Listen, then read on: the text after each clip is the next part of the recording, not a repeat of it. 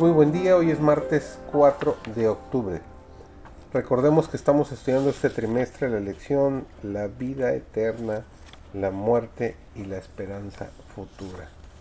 Nuestro título esta semana, que es la lección número 2, es Muerte en un mundo pecaminoso. Hoy 4 de octubre, como ya dije, nuestro título es No moriréis. Servidor David González, comenzamos. Por ceder a las sugerencias de Satanás, nuestros primeros padres abrieron las puertas del mal sobre el mundo.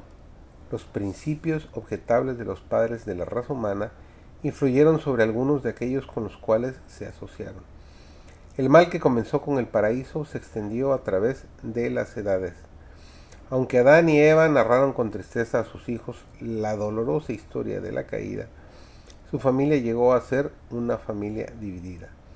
Caín eligió servir a Satanás. Abel escogió servir a Dios. Caín mató a Abel porque éste no quiso seguir su ejemplo.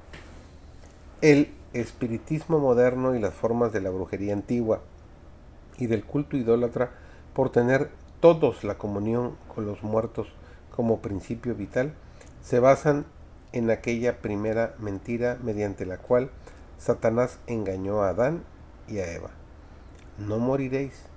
Mas sabe Dios que el día que comieres de él, seréis como dioses. Nos dice Génesis capítulo 3, los versículos 4 y 5.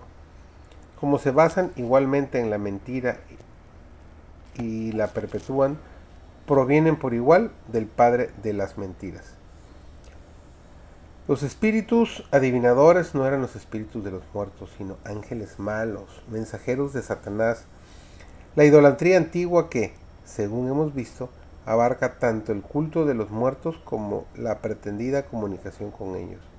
Era, declara la Biblia, una manifestación del culto de los demonios. Ese espiritismo moderno, basado en el mismo fundamento, no es sino un renacimiento en nueva forma de la hechicería y del culto demoníaco que Dios había condenado y prohibido en la antigüedad. Dios nos reveló en su palabra los grandes acontecimientos del porvenir. Todo lo que es esencial que sepamos y nos ha dado una guía segura para nuestros pies en medio de los peligros. Pero Satanás quiere destruir la confianza y la fe de los hombres en Dios, dejarlos descontentos de su condición en la vida e inducirlos a procurar el conocimiento de lo que Dios sabiamente les vedó y a menospreciar lo que les reveló en su santa palabra. Los que quieran estar en condiciones de resistir en los momentos de peligro necesitan comprender el testimonio de las escrituras con respecto a la naturaleza del hombre y el estado de los muertos. Porque en un futuro cercano muchos tendrán que enfrentar a espíritus de demonios mientras representan a parientes o amigos amados y declaran las más peligrosas herejías esos visitantes apelarán a nuestras más tiernas simpatías y obrarán milagros para sostener sus pretensiones. Debemos estar preparados para hacerles frente con la verdad bíblica de lo que los muertos nada saben y de que los que aparecen son espíritus de demonios.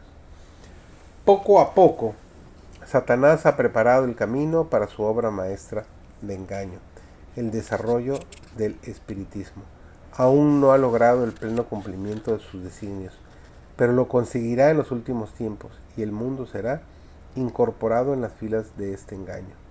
Rápidamente se están adormeciendo como consecuencia de una fatal seguridad para despertar solamente cuando se derrame la ira de Dios.